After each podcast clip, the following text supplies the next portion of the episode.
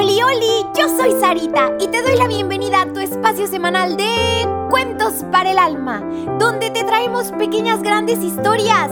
¿Listísimos para el cuento de hoy? Vengan, acompáñenme.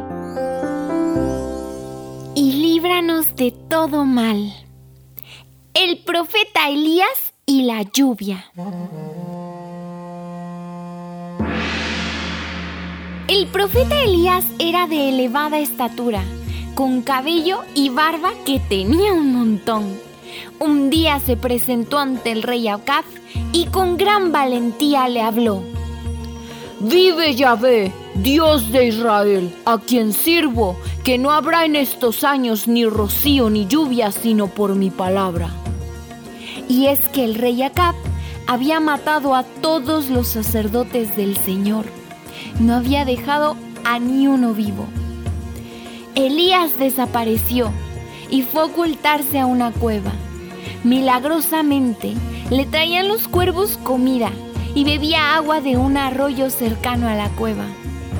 Jezabel, esposa del rey, odiaba al profeta, deseaba su muerte.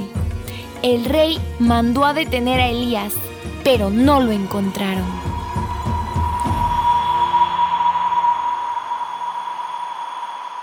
Como no llovía, empezó una terrible sequía. Las plantas se secaron y comenzó a reinar el hambre por aquella región.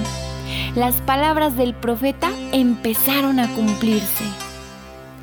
Pasaron tres años y por orden del Señor se presentó el profeta Elías ante el rey.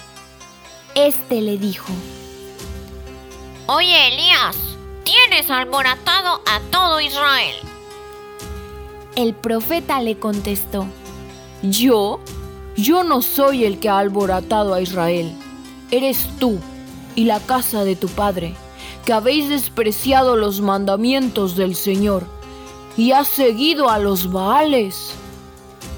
El rey se acobardó ante el valor de aquel hombre. Elías le dijo, Junta al pueblo de Israel en el monte Carmelo y a los cuatrocientos profetas de Baal y a los cuatrocientos de Jezabel. El rey obedeció. Elías, a la vista de todos, ordenó que se matara un buey para sacrificarlo sobre la leña y sin fuego, y que invocaran primero los sacerdotes de Baal a su Dios pidiendo fuego para el sacrificio. Y el profeta dijo, Yo invocaré el nombre de mi Señor aquel quien hubiera escuchado enviando el fuego, sea tenido por el verdadero Dios. Los falsos profetas invocaron a su dios Baal durante todo el día y no consiguieron el fuego. Elías entonces mandó construir un altar, colocó en él el buey descuartizado, derramó doce cántaros de agua sobre la leña y levantó los brazos al cielo invocó a Dios pidiendo ayuda.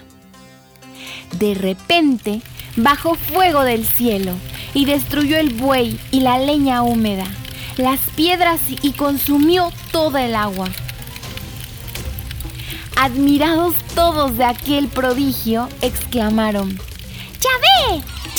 es Dios! Sí, Yahvé es Dios.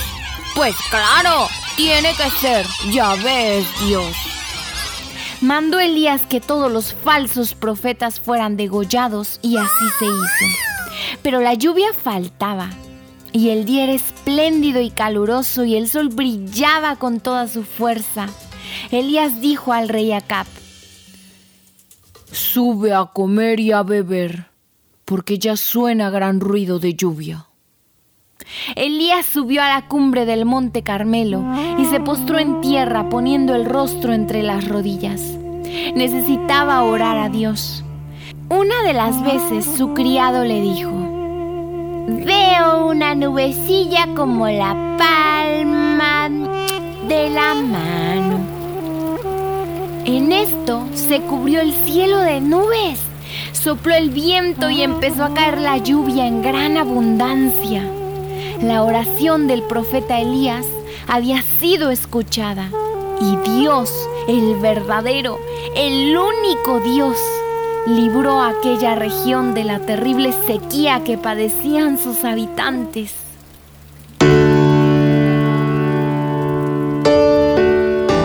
Niñitos, en el Padre Nuestro le pedimos a Papito Dios nos libre de todo mal, especialmente del pecado, que es el mayor mal que puede tener el hombre. Hay también otros males, pues de muchas clases, como enfermedades, angustias de la vida, falta de lo necesario para vivir, muchas más, así como esta sequía en la que estaba el pueblo donde vivía Elías. De todos estos males pedimos a Dios que nos libre, pues Dios es nuestro Padre y Él siempre nos va a ayudar a salir de nuestro dolor.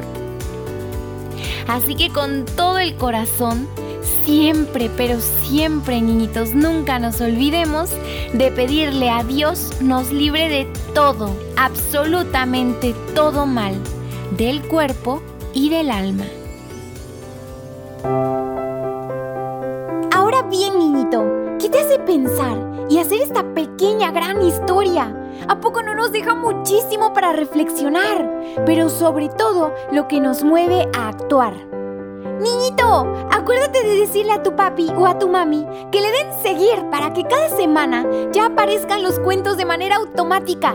Y también por favor comparte este programa con todos tus amiguitos, tus vecinos y hasta con tus primos.